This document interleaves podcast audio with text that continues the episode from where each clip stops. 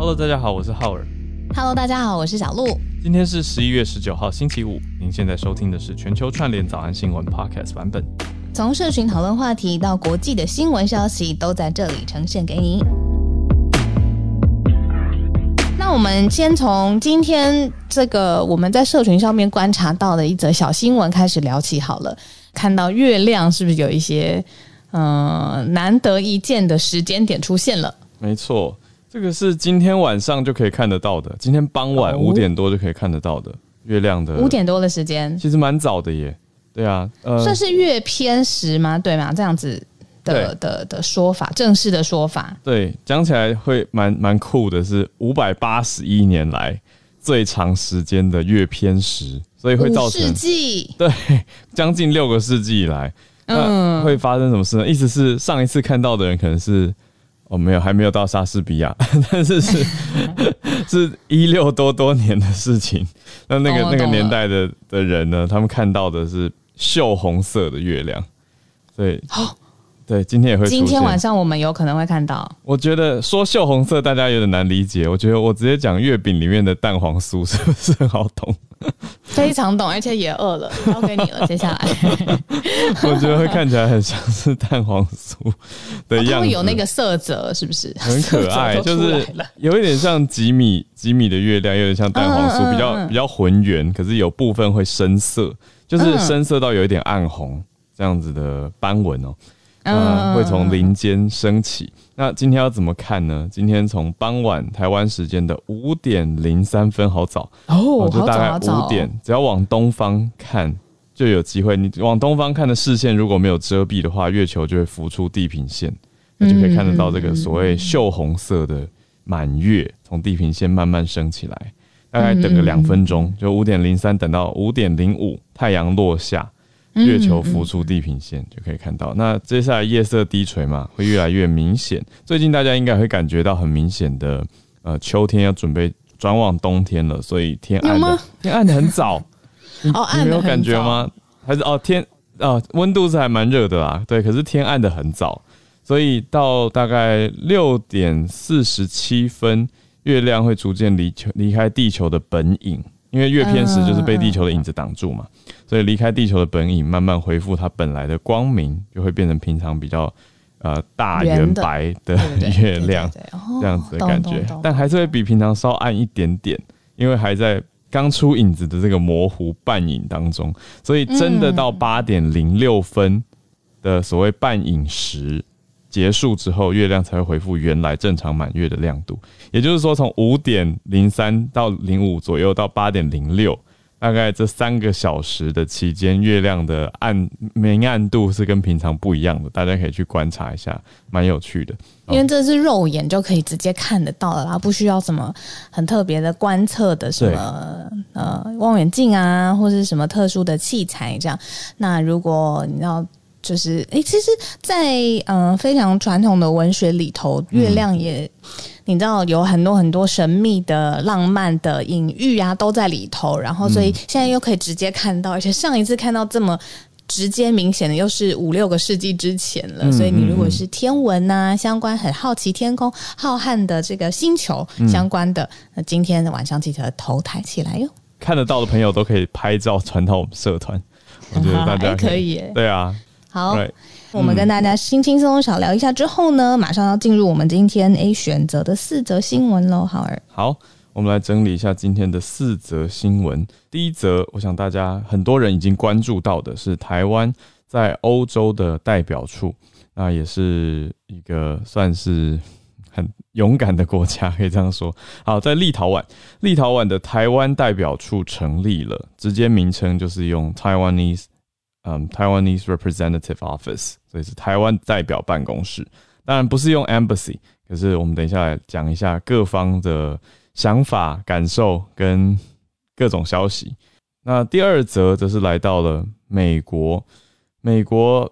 说我们不要 CPTPP，而是要另外来建立印太的框架。我想这消息对于台湾的经贸还蛮大的，因为台湾其实这阵子这几个月算是蛮重点的一个热题，就是诶要不要加入 CPTPP？但美国现在已经带头说要再改一个框架，我们再来赶快了解一下。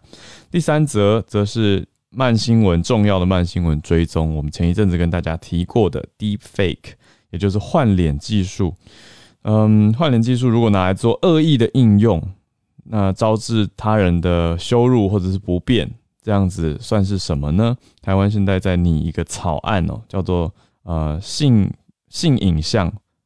防治性影像暴力，啊，详细我们等一下来看。那概念上就是偏向说，是在这个面向的 deepfake 恶意应用，最高可以判到七年的刑期，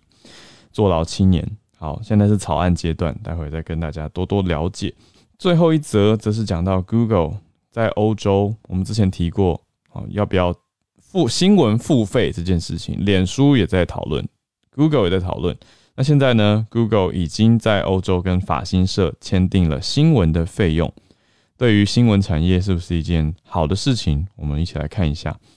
好，所以我们四则会从欧洲开始，到美国，回到台湾，再回到欧洲去。那我们就先从第一则讲到立陶宛的台湾代表处成立了。好，那驻立陶宛台湾代表处呢，正式挂牌了，而且运作。那相较于其他，比如说什么驻哪里哪里的这个经贸代表处啦，或者是呃呃什么交流团，反正这一次呢，就是非常正式，而且呢，也是把这个 Taiwanese 的名字直接放在整个呃招牌上面。那正式的运作的当天呢，呃，新立陶宛有一位号称是国父，他的 last name 是维陶塔斯，这个人呢，这个姓就代表了他过去其实就像是国王一般。的这样子皇族的这个血统，然后在这个呃新立陶宛认为他是国父，那这样子特别的身份的政治人物，他也到了现场，那就代表整个事情是非常的正式，而且是受到呃当地的非常非常大的重视的。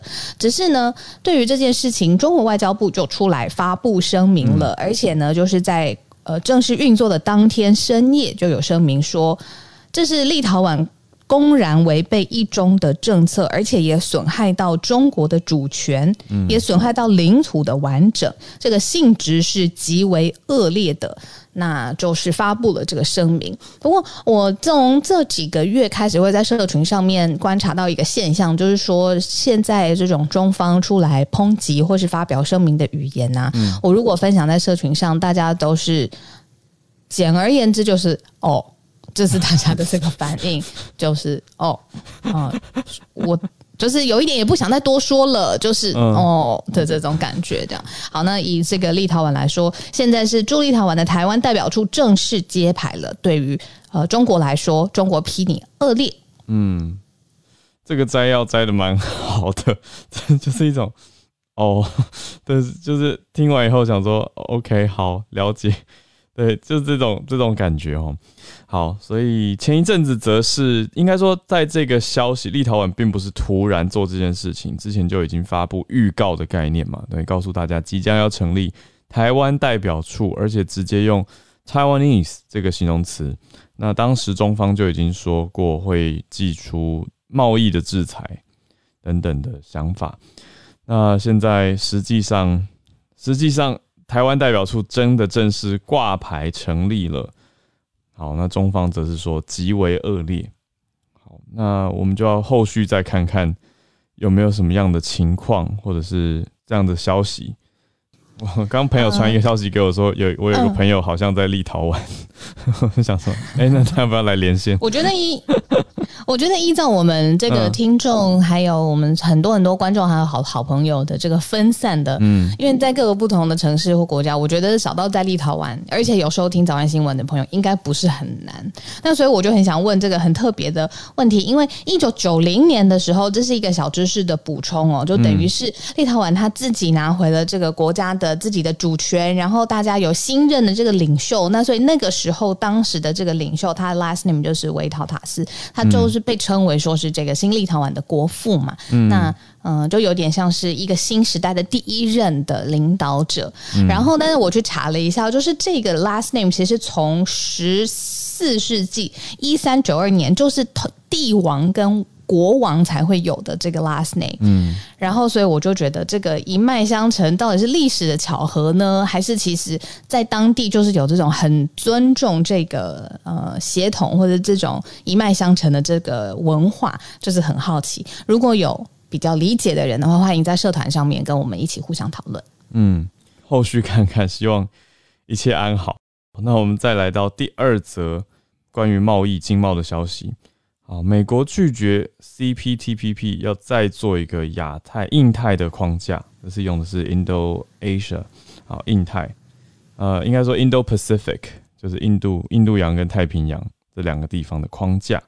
以前讲比较多亚太嘛，现在这几年都是讲印太比较多。可是为什么要突然冒出一个新的框架呢？嗯，这个是出自于美国的商务部长，他在 Bloomberg New Economy Forum 上面呢，特别来强调说，由于各个种种各种不同的原因啊，美国目前是不会加入 CPTPP 的，但是呢，他。另外来说，他是在寻求，比如说供应链的完整啊，或者是特定领域上面要跟伙伴一起来创建很扎实的盟国盟友的关系。因为他说，这种伙伴关系呢，其实会比传统的这个 CPTPP 这种类似的自由贸易协定的约束是比较少的。嗯，那现在美国现在非常非常认真的要展开，就是印太，就是印度与太平洋地区整个大地区的这个经贸合作，所以他有他自己的 focus，他也想要他用自己比较。灵活的这个手腕去跟呃盟友或者盟国递出橄榄枝，然后加强经贸。那他认为说，在传统的 CPTPP 上面的这个限制啊，或者是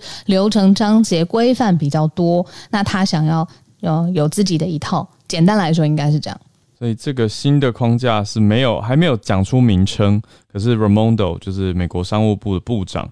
呃，Gina Ramondo，他是在日本。好，接受访问的时候回应提出这件事情的，所以是在这个礼拜的事情，所以是由透过日本的经济新闻来播报出来。那寻求在二零二二年，就是明年的期间，要建立印太的经济框架。那他当然是代表美国的立场，美国的商务部部长呃说出来这样子的想法。那他希望某些方面比传统的自由贸易协定更加强大，但。这样的说法其实都还算模糊啦，就听不出很明确的哪些方面。他只说，呃，在某些面向上，那只能说，拜登政府现在的立场就是最早的太平洋贸易协定呢，不是美国目前要参与的。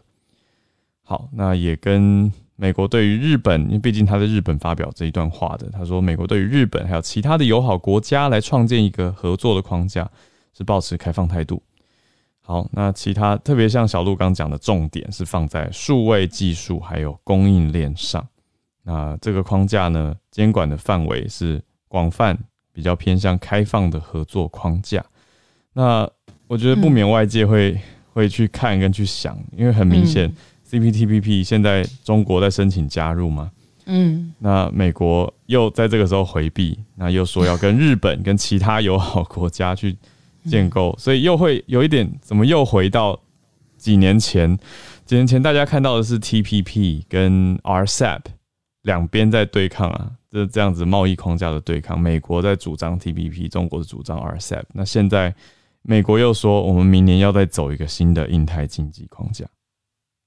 来到第三则消息，嗯，则是关于台湾动立法的动作草案，呃，还蛮快的，其实。对，对我我的感受啦，就是我们其实这个这个也是才不久几个礼拜前的事情。嗯，大家知道，呃，一位 YouTuber 叫做小玉嘛，他就是算是嗯，可以说是集团式犯罪了，可以这样讲。嗯，他就结伙，那找召集了一群人跟他一起合作，利用 Deepfake 的一个软体技术去改换别人的面孔，那合成到色情影像上。当时就。连总统都已经发文，还有公开发表谴责。对，现在法案已经出台，出现了一个草案。那草案的内容，我们来关注一下。嗯，这个是刑法修正草草案，希望在里头增订一个叫散布性私密影音罪，还有叫制作或者是散布他人不实性影音罪这样子的草案呢，最高如果你犯刑的话，最高是处七年的徒刑。嗯，我在看整则新闻的时候，我觉得有一个重点，一定要大大的用荧光笔、红笔全部把它画圈圈 highlight 起来，就是呢，如果将来你是。不是制作方啊，但你是传播方。例如说，我在 Line 群或者是 Telegram 群，或者是任何一个嗯。你现在沟通的通讯软体的频道，我收到了一个呃很明显的这个是呃性私密的影片，但是我只是一键分享，有没有？很容易做一个零点一秒就传传出去的这件事情？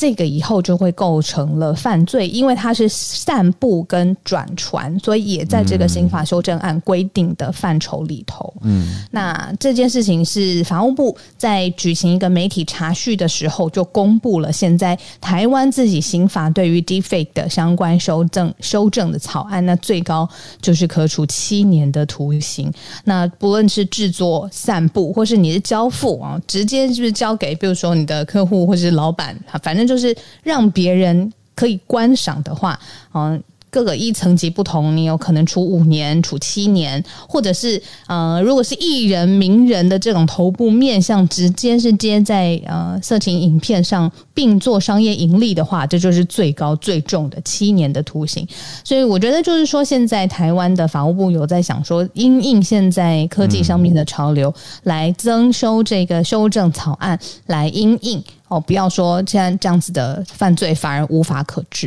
嗯嗯嗯，小鹿刚刚有讲到说，如果要盈利的话，最重可能判七年；但如果没有盈利的话，其实只要是这样制作不实的影片来去，呃，所以刚刚讲到的是偏向性影音嘛。但如果是不是性影音，可是是制作散布他人不实的活动、言论或谈话，就是假造他人讲话这样子，我们以往会觉得偏向说搞笑啊或趣味的。可是如果是这样子的不实谈话呢，也是最重可以罚到三年的徒刑。如果要盈利的话，就这样做而拿来盈利贩售的话，最重可以判到五年的徒刑。所以这些都是要坐牢的。那比比如说，如果是电脑合成一个政治人物他在造势活动的谈话影片，就已经构成这个罪了。那如果是大选期间，还会再加罪加一等，加加什么呢？选罢法。因为在选罢法里面有制作或散布他人不实的活动、言论、谈话罪，加上选选罢法嘛，那两个罪呢会分论并罚，意思是分开讨论，但是合并处罚，叫做分论并罚。那这样子的话，罪也是罪加，就是所谓罪加一等，而且蛮重的。那另外还有刑法里面的三一五之一条的妨害秘密罪，那修法之后呢，你包括了这些窃录性影音啊。就另外再提出来做加重的处罚，所以罪名是叫做窃录性影音，那最终会加重，本来是三年，现在可以加重到四年半啊，四年六个月的徒刑。如果散布你窃录下来的性影音的话，最重可以处罚五年的徒刑，所以都加重了这些相关犯罪的呃刑罚。那也有另外一个举例是避免，那那这样大家会不会有点担心 deepfake 的技术应用？会不小心就犯罪？那哪些？因为刚刚刚界定的是哪些会构成犯罪嘛？那哪些不构成呢？嗯，就是可以这样子运用。对，官方也举了一个例子，就是比如说《玩命关头七》的 Paul Walker，他过世了嘛？那剧组就找他的家人来完成他的戏份，而且用一些合成技术才拍完电影。那这样是并没有损害公众或者他人，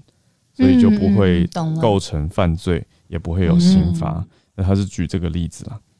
我特别想到上次 Charlotte 来分享的时候，就是说，因为法律的概念跟时事的呃变化，其实是一直在往前走的嘛。嗯。但是如果现在 年轻人，或者是他对这种呃数位上面的敏感度，他的资讯没有那么高，他可能会觉得说，哦，我只是传嘛，或者是但是人家传给我的，那我不过就是转传而已。这种可能还稍微比较疏忽的这个认知，其实就可能让自己构成犯罪。那我就觉得说，其实，在节目上面或是跟让身边的人知道这个意识其实是很重要的，毕竟这也是一个学习的过程。对，那我觉得会用这种 deepfake 技术，你是说做成呃色情影片也好，或是做成假消息散播也好，我觉得他们嗯最最不可取的一件事情呢，应该就是说，其实有人会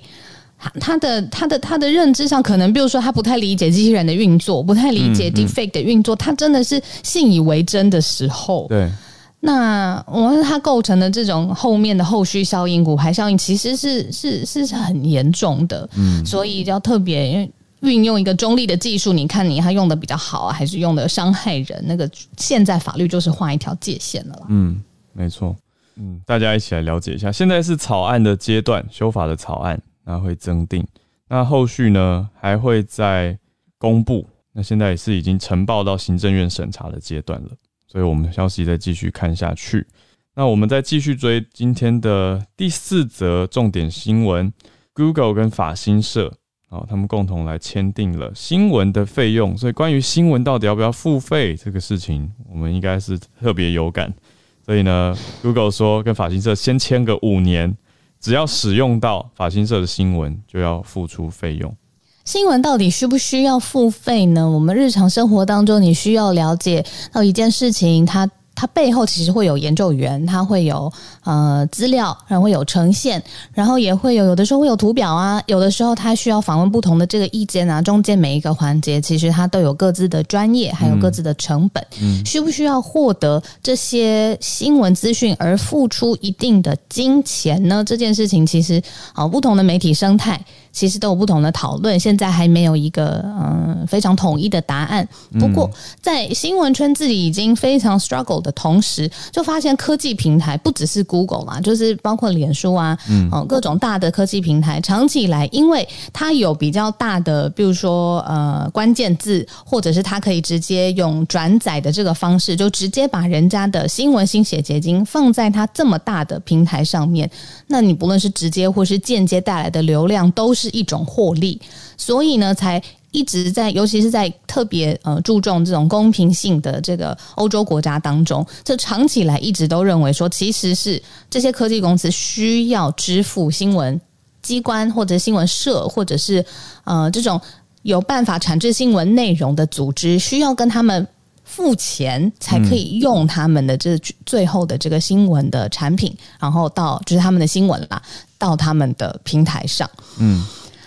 那现在就是说，这个就是有一个法律上面的名字叫做邻接权，呃，邻是就是邻居的邻，然后接就是接壤的接，接受的接，邻接权。那希望呢，就是好，你要用这个呃 News Outlet 他写的东西，好，现在 Google 跟法新社是已经敲定了五年的授权，那是会付费的，嗯。刚好我昨天在翻译一场音乐版权的会议，所以学了这个临接权哦。它的英文叫做 neighboring right。Neighboring right 的概念跟大家说明一下，这是早安英文，就是邻居的那个 neighbor，那只是它当 v i n g 这边 neighboring。neighboring right 的意思是说，它比一般的版权或直接的著作权好像次一阶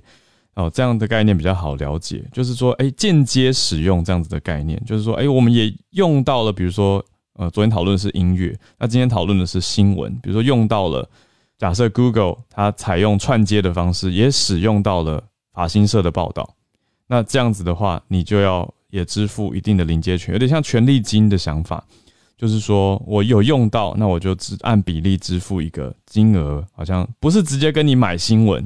我不是直接买来买断。但是我是放在我的平台上，那如果有人点击的时候，比如说像音乐用串流的，那就会看串流次数啊，来决定说这个权利金要怎么付给艺人跟创作者。我就觉得这个版权其实是一个非常复杂跟不容易界定的概念，而且各国法规又都不太一样。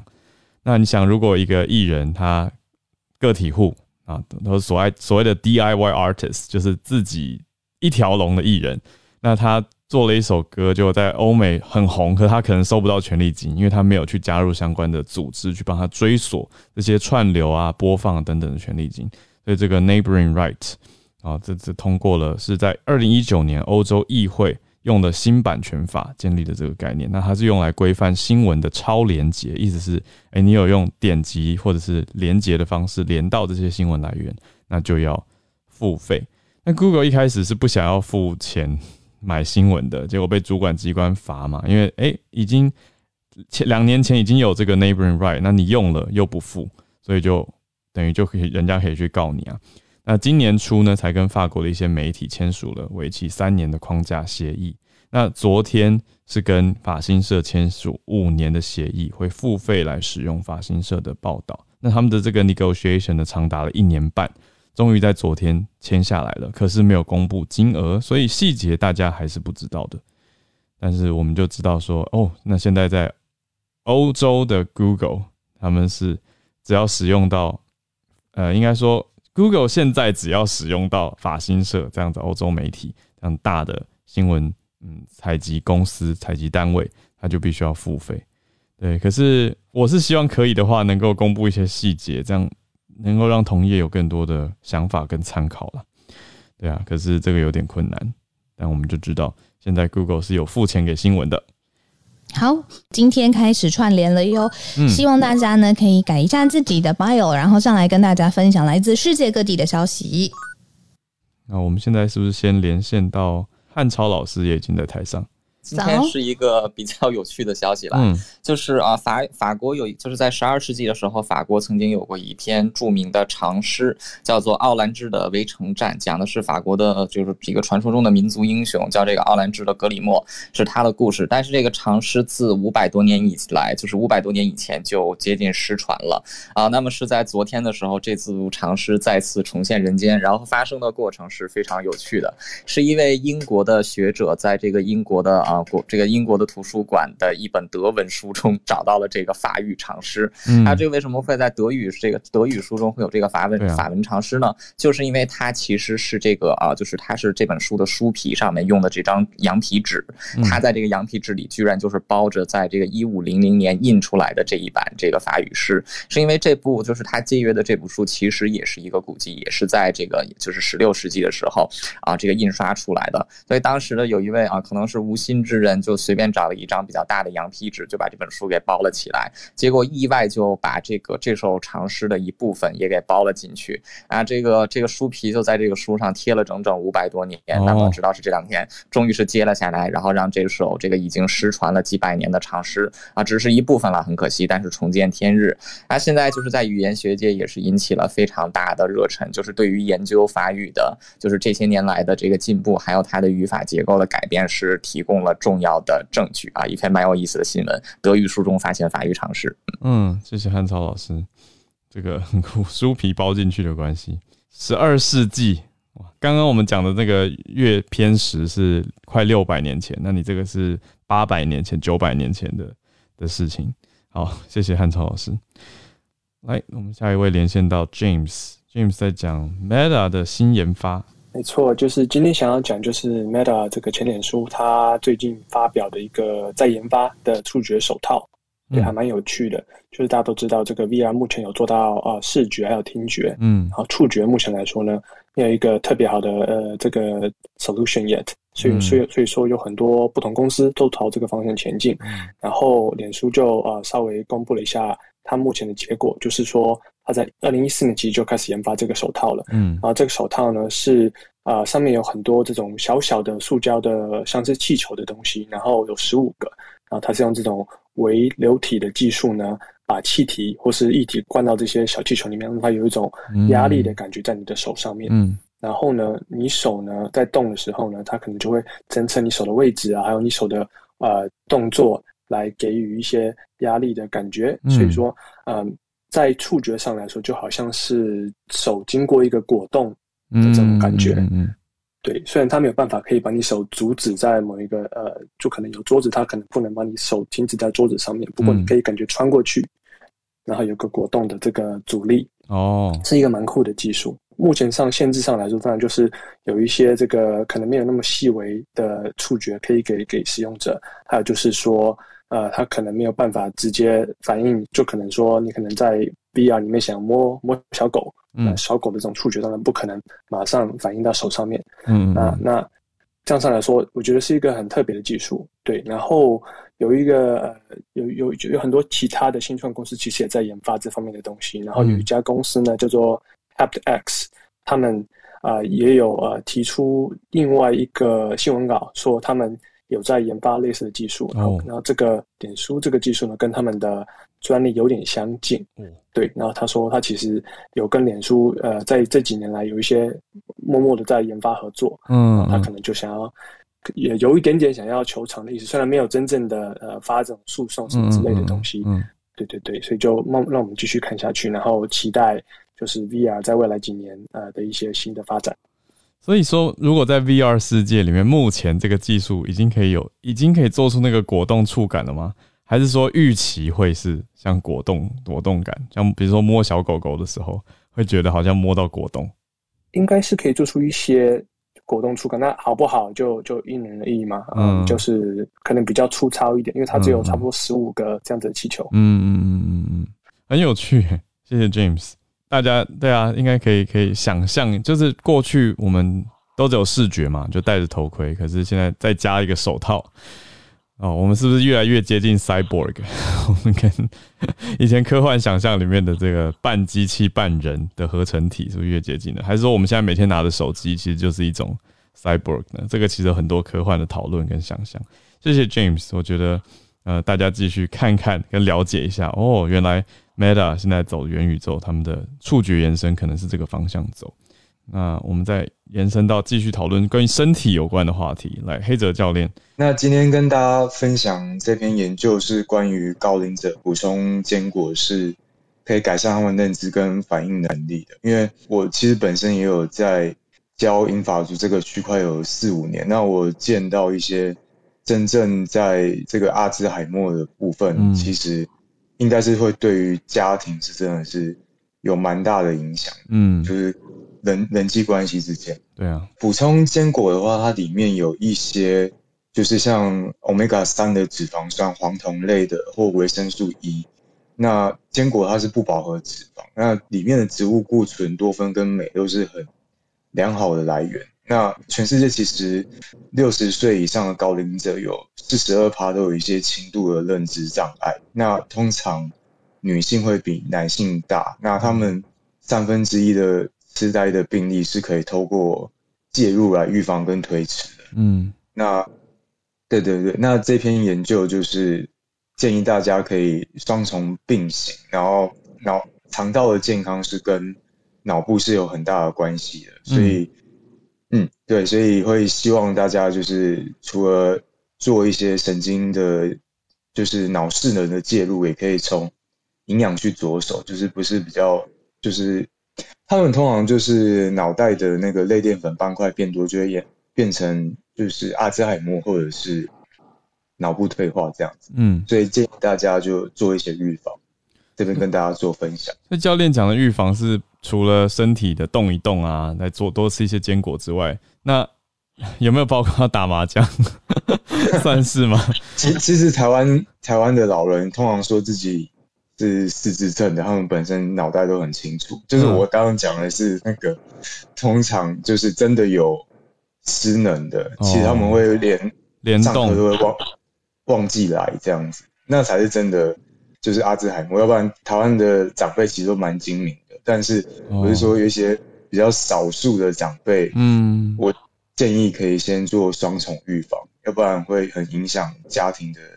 能力照顾这个。这真的是啊，因为我有认识的朋友，他们家里面就有长辈会跑跑出门，会忘记自己在哪里，就突然出门了，那全家都找不到他。那这个大家应该可以想象，如果发生在自己家里面是多困扰的一件事情，而且要花很多时间，那也会有很多的担心，那心里的情绪也会很多的起伏跟波动，所以这些都是的确那。对，对于这些当事人，他们也很困扰啊。其实，所以非常谢谢教练补充这个。大家如果呃可以帮长辈建议跟帮助他们补充一些坚果，好，可以改善认知功能跟反应的能力。好，那我自己作为一个语言老师，我可以补充的是，呃，学不同的语言也对脑部的活化非常有帮助。这个已经是多方的研究证实了。所以不只是用本来他就会的语言，那不或你自己，我们都可以学不同的语言来刺激脑部。那学语言也是一个蛮有趣、蛮快乐的事情啊。对，它不是为了考试啊，而是为了应用。那学手语就是一个很好的例子。其实手语也是一个很多单位都需要有需求的地方，所以去学习也可以让自己的肢体活络啊。我倒觉得，哎，手语因为它也是一个语言，那同时又是肢体的运动，应该会是一个不错的选项。而且各地有很多推广计划。就是刚好延伸这个题目的一个补充给大家。那外语，其他的你说欧洲语言啊，或亚洲语言啊，我觉得也都很实用，所以大家可以参考看看。那我们再连线到马来西亚班杰明，好，Benjamin，今天这个消息怎么看起来好像有点紧张？昨天移民局大马移民局就是有警告在马来西亚的这个外国人嘛，因为呃，就是前前呃这里这几天有很多呃老外女性，就是洋人女性，嗯，那在马来西亚就是不没有戴口罩拍片，呃，没戴口罩出街，甚至还拍片挑衅大马政府，那所以移民局昨天才推出这个呃。一个一个通告讲说，呃，外国人在本地在马来西亚的外国人就必须遵守这边的防疫规定，如果没有遵守的话，就可能会被呃驱逐出境，甚至永远都不能再入境马来西亚。哇！那我刚刚说的那个呃洋人女性，就是被称为她之前在呃马来西亚很有名的双峰塔进去旅游里面购买东西，然后她就不要戴口罩被。店员敢就我因为我们在马来西亚的话没有戴口罩，嗯，你是不能进去任何店里面，所以他就跟店员发生了一些肢体冲突。那网民就把这个女性称为 Karen，Karen 在英英呃就是老外就是叫做比较呃位高权重那种女女性，她自己也自称是 Karen。然后挑战马来西亚，说其实，呃，她在马来西亚生活了二十多年，她是曼彻曼彻斯特的来的这个呃这边的这个女性，她嫁给本地人，然后她就是呃说，其实很多国家已经开放了，马来西亚为什么还是亡呃冥顽不灵啊，不开放啊？就挑战大马政府这一种种的一系列政府才会有这样的这个举动。所以移民局现在已经讲出这个新的规定，对，就是没有遵守的话，就直接驱逐出境，甚至永远都不能再入境。但我看到你贴的这个新闻图片，它写可能取消通行证跟移民特权。对对，就是呃，如果你是你有你有你有 visa，或者你是已经取得永久居留权的话，也会直接呃考虑把你取消掉，因为其实这个引起蛮大的民众的反弹的。嗯嗯嗯，那刚好这次三位是白人女性，所以对对对，就用了用用了 Karen 这个词哦，Karen 这个词在欧美已经算是嗯，好像在骂人一样了，就是说人家很高傲。不可一世，然后屡劝不听，那仗着自己好像有一些你说种族的优势或特权，那就霸凌或欺凌别人或者藐视法律，这种就是，对对，听起来都很负面啦。这些行为都被 联想在 Karen 这个名字里面。那我我是觉得，本来就叫 Karen 的朋友有点衰，就是就是后来被被冠上这个名字变得很不好。但是嗯，大家要知道，他是讲一个特定的族群的一个词汇，所以谢谢 Benjamin。提出这个马来西亚的警告，所以如果身边你你是在马来西亚的外国人的话，要特别注意，一定要遵守防疫规定。本来就应该要遵守防疫规定，对，只是移民局用了这个比较重的手段。好，所以大家就了解一下。谢谢 Benjamin。我们再连线到好久没听到你声音的 Harrison，洛杉矶 Harrison。跟大家报告，就是两个州长宣布的蛮重要的讯息，在昨天的时候，哦，就是这是来自彭博社的报告，嗯，就是加州会提高洛杉矶港跟啊长滩港两个两个港口的。货运卡车的载重上限，嗯，就是以缓解这个所谓的供应链的一个瓶颈的状况。那大家都知道，对塞港，就最近就是美国的货品都很贵，因为有供应链的问题。嗯，因为很多就因为疫情，所以货品都塞在这个呃两个南加州这个港口。嗯，那就为了尽快清理这个集装箱，那那州长他就说，呃，加州政府会发这个临时的许可证，将就是卡车的载重上限从八万磅提升到。八点八万磅，那也就是换换算成公制单位，差不多是三十九点九呃吨这样。嗯，对这个呃政策一直会延续到明年的六月三十日。那呃州长他说啊，这不会就是立刻去缓解零售业方面的这个压力，但是会对就是。呃，就是港口的这些呃商品跟集装箱的囤积会带来就是比较重要的好处。他用的是 sub substantial benefits，对。然后呃，另外一方面就是加州州长他还表示，他会从就是拜登总统他本周的这个所谓基础设施法案当中，就是争取更为加州争取更多的资金，因为啊，他说美国就是最多。人口的州就是加州嘛，那所以加州里应应该从联邦呃资金中获得更大的这些拨款。那就是因为呃州长他也比较了跟呃所谓 Georgia 的这个 Savannah 萨凡纳这个港口，就美国南部重要的港口，就是加州的呃南加州南加州这两个港口常年就是都拨款都比不上呃 Georgia 这个港口，所以他会说要争取这个基础设施法案中一百七十亿的这个拨款。好，谢谢李上，谢谢。Harrison，你刚讲到的集装箱就是 cargo，对不对？哦，对，集装箱就是 cargo。台湾讲货柜，货，嗯，对，跟大家补充，OK，对对对，没有，就两刚好习惯用词的差异。好，所以这个 vehicle cargo 这个货柜或对岸讲集装箱，它增加了百分之十的容积哦，这个限制提高，意思是要赶快解决塞港，装多一点啊，那就可以让大家希望赶快把这些货物输送出去。谢谢 Harrison 带来这个加州的消息，因为之前呃不同的老师有上来，我记得是 Charles 老师有提过。呃，加州的港口，它的那个运转量跟吞吐量真的是非常高，而且在美国跟世界都是很重要的港口，所以现在这个地方正在加班以外呢，也加大了嗯这个货柜的运量。好，我们再连线到 Hank，Hank 今天讲 Lady Gaga。哎，今天我想要分享一下来自意大利的消息。嗯，就是在今这个月的时候，就是因为我们都知道意大利是天主教国家，是。那他在去年的时候有在众议院通过了一个同志友善的法案，嗯，那但是在这个月的时候，就是最后在呃参议院却闯关失败，嗯，那原因是认那个梵蒂冈当局认为说这样子的一个法案是嗯前所未有，怎么说呢？因为其实最近在意大利当地就是就是颇多所谓的 anti phobia 或是 anti Anti-gay attack 就是反同的这样的一个攻击，其实是越来越盛行的。那当中有一位议员，他的 last name 是 Zan，然后他就推出了一个 Zan Bill，嗯，那一一直在就是保护 LGBTQ 族群以及女人以及一个一些肢体比较受到挑战的一些呃人人啊族群的一些这个法案。他一一直就是在说促促进一个更和平的一个社会，嗯，但可惜的是这个月却闯关失败了。那这对嗯整个在意大利当地的 LGBT 的族群的朋友来说，是一个对他们来说是一个倒退，呃，民主的一个倒退的一个现象哦。但是那在呃我们都知道 Lady Gaga 本身是美国人，但他同时也是意大利裔的的美国人。那他得知这个消息之后。他其实表达了一个蛮蛮嗯蛮遗憾的一个声明，那，但他其实同时也是继续支持的。他说，嗯，I will still write music for you. Most importantly, I will stand up for you. 嗯，那我会持续为你们写音乐，但更重要的是，我会持续为你们发声。嗯，那就针对这次的法案的这个事件做了一个一个声明，这样子。嗯，那以上是我这一次的分享，谢谢。很感动哎，而且他还有说，你你写的刚才没有讲到，说 You're the bravest。对不对？所以大家说大家很勇敢，好，所以大家继续加油跟继续支持，谢谢 Hank。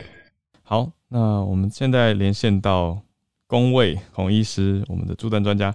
今天我想回头来讲美国哈，嗯，那个我我前几天讲欧洲疫情变严重哦，这几天德国蛮严重的，那美国也已经开始看到，哎，这一波冬天疫情开始好几周已经在上升了哦，嗯。那随之而来的一个问题就是，大概一个月前，嗯，也就是现在十一月二十的时候，美国决定了他的加强针的政策哦，嗯，那个在六十五岁以上的人施打，那我那时候跟大家报告很多嘛，嗯，那就是打三种美国的三种疫苗，你可以选三种疫苗的加强针，这是当时的决定了哦，嗯，那可是今天传出了一个消息哈，《纽约时报》两天前报道。他说，最快可能在本周，美国可能会做出对全部的十八岁以上成人一律都可以施打加强针的决定。嗯，那因为时间又过了一个月，嗯，那应该是说有越来越多的资讯支持哦，嗯，这个其实是全年龄啊都可以看到，随着施打疫苗的时间过去，哦，那个抗体是会掉下来。嗯。然后有一些数字也看到，连重症的保护力稍微也在掉。嗯，那随着冬天的疫情又好像要来一波，我觉得美国好像有点有点压力，要加速做这个决定哦。嗯，那所以最快的时间，《纽约时报》是说本周，而且 FDA 这一次可能是会。搞不好在我讲话的时候就 就已经，我刚找过还没有哦。嗯，他这次可能不会经过专家外面专家意见，FDA 会直接批准。嗯，因为呃，辉瑞 BNT 后来去做了一个大概一万人的加强针的临床试验嘛。嗯，那个我也跟大家报告过，这在前次审的时候还没有丢这个资料哦。那所以就是 FDA 应该是会直接批准那个全年龄十八岁以上都可以打加强针。那美国 CDC 是已经定好了哈，星期五下午会开会，嗯，美国时间哦，那所以很可能就是在这一周，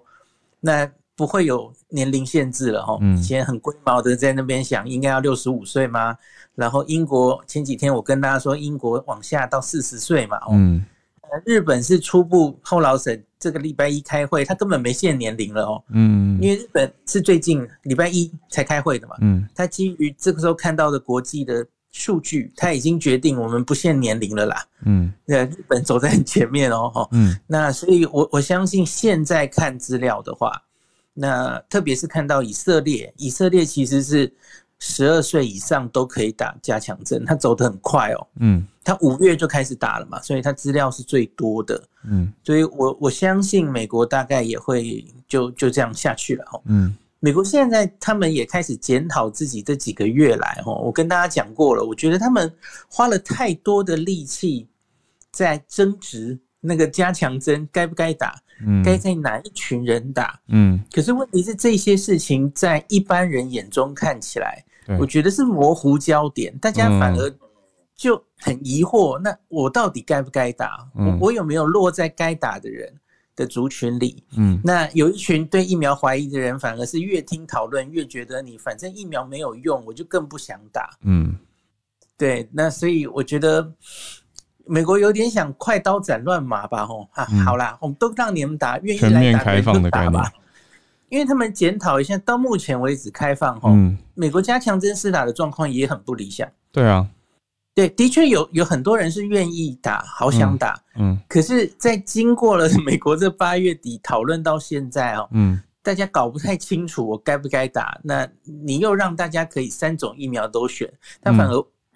选择太多，不知道要选什么，嗯，就反而就觉得，我觉得是有一点本末倒置了哈，嗯，那美国最基本的问题也不只是美国，嗯，包括德国，现在欧洲很多地方还可以烧起来。嗯，是因为你还有一定程度的人没有打，这这是最基本的问题啊。嗯，那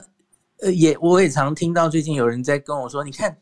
疫苗都打成这样了，嗯，这个冬天疫情还是烧起来了。可是我觉得大家可以看一件事，现在欧洲疫情又烧起来了，嗯，那可是呢，西欧这种打着已经。疫苗有一定覆盖率的国家跟东欧，嗯，虽然同样确诊很多，有一个呃再一次的爆发，嗯，可是你去看它的内容，嗯，它的重症死亡，东欧跟西欧是完全不同的次元，嗯，对，所以我觉得明显疫苗是有差别的，嗯，而不是疫苗没有用的，嗯，那所以我我觉得真的当务之急还是没打疫苗的人。要让他打到他的那第一剂，而不应该太强调加强针这件事啊。嗯，那加强针当然也也呃有一定的，就是要要花一定的力气来宣传教育加强针。可是我觉得回头解决还没有打的人，还是当务之急耶。嗯，那欧洲里面相对打的比较差的就是德国，然后美国一直就是进展有限。嗯，那假如真的没办法在第一季的施打率突破的话，我觉得那真的就是这个冬天，这这个这样的国家应该会相对疫情会比较严重一点。嗯，那回到台湾，我我自己觉得我们真的就是。过得太幸福了，守得太好了，让大家都失去了打多半的人都失去了打疫苗的急迫感。嗯，那昨天开放了六小时的混打了哈，嗯，到一点好像是二十二万人，嗯，愿意混打，在这个接近一百万人里面哈，嗯，我不知道后面最后数字是多少，嗯，然后多半的人是反正混莫德纳或 BNT，他都可以接受，然后。单调莫德纳跟 B N T 的数字差不多了，嗯，好，这没什么太大意义啦。我觉得反正就是我我我不是很赞成某一些医生或是在说，哎，什么什么疫苗最好？嗯，我我要挑到那个组合最好的疫苗，我一定要打到什么疫苗？嗯，对我我自己是觉得，呃，多半的组合，不管是混打，不管是。呃，一样的疫苗其实都有一定的保护效果。我觉得一般民众只要知道这样就够了。嗯，那个九十五跟八十 percent 的差别，其实可能没有你想象中的多哈。嗯，那更何况这些疫苗几乎谁都一样，经过了五第二前两季的五到八个月之后，几乎效力都在下降。嗯，所以你你在乎的那个效力的差别，其实真的不是很重要。最后可能是打的针数反而会比，就是最终可能需要打三针。嗯。我不知道会不会需要打四针，吼，所以打的种类本身可能没有那么重要，嗯，所以我觉得大家真的就是不要想太多了，不要在那边一边一直在选我我一定要打到什么，然后我我好害怕，我不敢打什么，嗯，呃，真的就是不要想太多，然后轮到你就去打，嗯，然后我们才能好好准备进入我们最后的期末考。意思这个，我收到一些听友，他们就分享，在有一些美国的州，美国那么大嘛，那么多不同的州，有的州现在过了，已经过了半年，打完两季的还是大概只有一半的人。可是问题是，现在开放嘛，那也在鼓励说，十八满十八岁都可以再打。可是不打的人还是不打，就像医师刚刚讲的一样。呃对，没错。就你一直跟他劝，然后给他看科学证据，他就觉得你这个可能是 conspiracy，就觉得你这个是。呃，一种阴谋论啊，或者是你有特定的 agenda，所以才要他打。那这个真的是非常困难的、难解的一题哦，因为它是一个盘根错节的社会问题。有一件事情我还可以跟大家补充的，因为我我这两天就一直跟大家说，我我反而会把目标放在我们半年后最后可能要打第三剂哦。嗯，那有人就跟我说，他他担心可能那时候会不会疫苗到货又有问题？嗯。对，反而又打不到，所以他是不是应该现在赶快打一打哦？嗯，呃，比方说莫德纳或 B N T，那个时候会没有吗？这样子哦。嗯嗯，我我个人没有那么担心，因为其实欧美各国他们大概现在其实都已经打到差不多了。嗯嗯嗯，疫苗的供货其实已经日趋稳定了，大家自己看台湾收货的状况你就知道了嘛。嗯，像昨天这个，我们今年内。订的莫德纳已经全数到货了，六百万对，终于。对对对，那还不错啊，现在才十一月啊。是吧。那所以对于明年定的那次世代莫德那两千万哦，嗯，我不会那么担心它不会到了哦。嗯嗯。那而且大家知道，第三针莫德纳其实只需要打半量，嗯，所以那两千万，它其实可以打四千万人份的加强针诶。嗯。呃，搞不好我们还太多可以捐给别人这样。嗯。那。郭董的 B N 呃那边民间的 B N T 其实也还没到货全部嘛，哦，大概到了快已经超过一半吧，嗯，对，所以还有很多啊，我我我不担心啦，我现在其实比较担心疫苗浪费哦，嗯，那到那个时候，我想大家一定有得打，而且是你想打什么大概都可以打，嗯嗯嗯，那时候搞不好已经是进入了这个买方市场了哦，嗯，就是。对对对，所以我觉得不用担心了。对，之前大家是想说，哎，想要打，结果打不到。那现在是都可以打，以后有人不想打，现在比较是这个问题。就整个形势已经变了哈。嗯，欧美各国其实就是到了一个瓶颈，他也打不上去了。嗯，对，所以我相信疫苗只会越来越多了。那我觉得这个就是最后的决战点了。嗯，那个欧美各国打得快哈，可是最后可是你看，哎，它还是烧得起来。嗯，那因为他们不相信其他的 NPI 哈，他们他们最后的目目标是为了把口罩拿掉，对，然后其他的 NPI 都放掉，哇，那它就烧成那样哦。嗯，那可是我们也许跟日本一样，我们可以比较稳健的哈，疫苗好好的打，嗯，然后呢，口罩也照样戴，边境慢慢放，很谨慎的放。嗯，我觉得我们亚洲国家可以走出一条不同的路，也许在整个疫情的控制上哈。嗯，在新冠疫情的后半场，我们肯定后来居上这样子。嗯嗯不管是交流，什么经济的恢复，什么都会比欧欧美国家做的更好这样子。嗯嗯嗯，谢谢医师。那我们今天的连线也来到了尾声，要谢谢大家。那我补充一个，刚刚收到在澳洲的听友，他有一个很很温暖的消息。然后接着温暖的消息，我也要跟大家讲，我们周末的一个活动，又有电影的。赠票机会啦，是一部呃我的好朋友拍的电影，而且是金马的大热门，所以我们来讲一下这位朋友呢，他是在雪梨送货的台湾人，他说他在上班的时候，他刚传给我的纸飞机，说他旁边的印尼人跟他说，他的小孩就是这个印尼同事的小孩很喜欢鲜贝，是台湾做的鲜贝，那他就跟他等于这位听友就好好找好这个机会，就说：“哎，我是来自台湾。”就介绍了一下。那他只是小小的呼吁，很温暖的说：“外交不是靠政府，也不是靠任何大的机构，要靠在国外的台湾人来影响周边的朋友，提高台湾的能见度。”那他在上班不方便讲话，所以我就帮他跟大家讲出来。我觉得。很好的讯息啊，也很温暖。就是因竟然是因为先辈，这是什么先辈奇缘吗？跟旁边的同事聊起来，聊到台湾，那台湾的先辈，我想大家从小到大也吃蛮多的。好，所以没想到，哎，这个饼干可以是一个很好的话题，我觉得很温暖。那讲到这个暖心，又讲到台湾，还有在海外的台湾人呢，哦，一定要好好帮我朋友宣传一下这个电影，很好看，很细腻，叫做《美国女孩》。我想看，嗯，直接听到名字就想看了。里面在讲什么？可以跟你再看一次。美国女孩讲的是，有一段时间其实非常多的台湾人移民到海外去，但是后来可能各种因素的关系又回来了。那这个家庭呢，我的好朋友他拍的这部片《美国女孩》就是他自己真实的故事。他小时候就跟家人到了美国，那后来因为妈妈的身体状况，所以要回到台湾来看病。那当时刚好是 SARS。所以现在看也是很有感，就是有的人要戴口罩，就是回到二零零三年的台湾，等于在电影里面重塑了二零零三年的台湾。那我觉得更大的是在里面可以看到亲子之间的那种纠结跟冲突。我想大家都很爱自己的孩子，跟很爱自己的爸妈，可是，在生活上的意见跟想法，然后学校的课业压力各方面，在当加上当时的大环境有 SARS，然后他们家等于他跟他妹妹一对姐妹又被妈妈突然。好像爸妈丢去美国，那他们自己又被妈妈带回台湾，那 they don't have a say，他们好像没有办法决定，那就很多的文化冲突。所以很多我身边的朋友推荐这部片以后，他们特别是 third culture kid，就第三文化孩子，等于是比如说在美国长大的台湾人这样的孩子，或者在纽澳之前很多移民嘛，在这边的华人看这部片都超级有共鸣，所以我真的很推荐。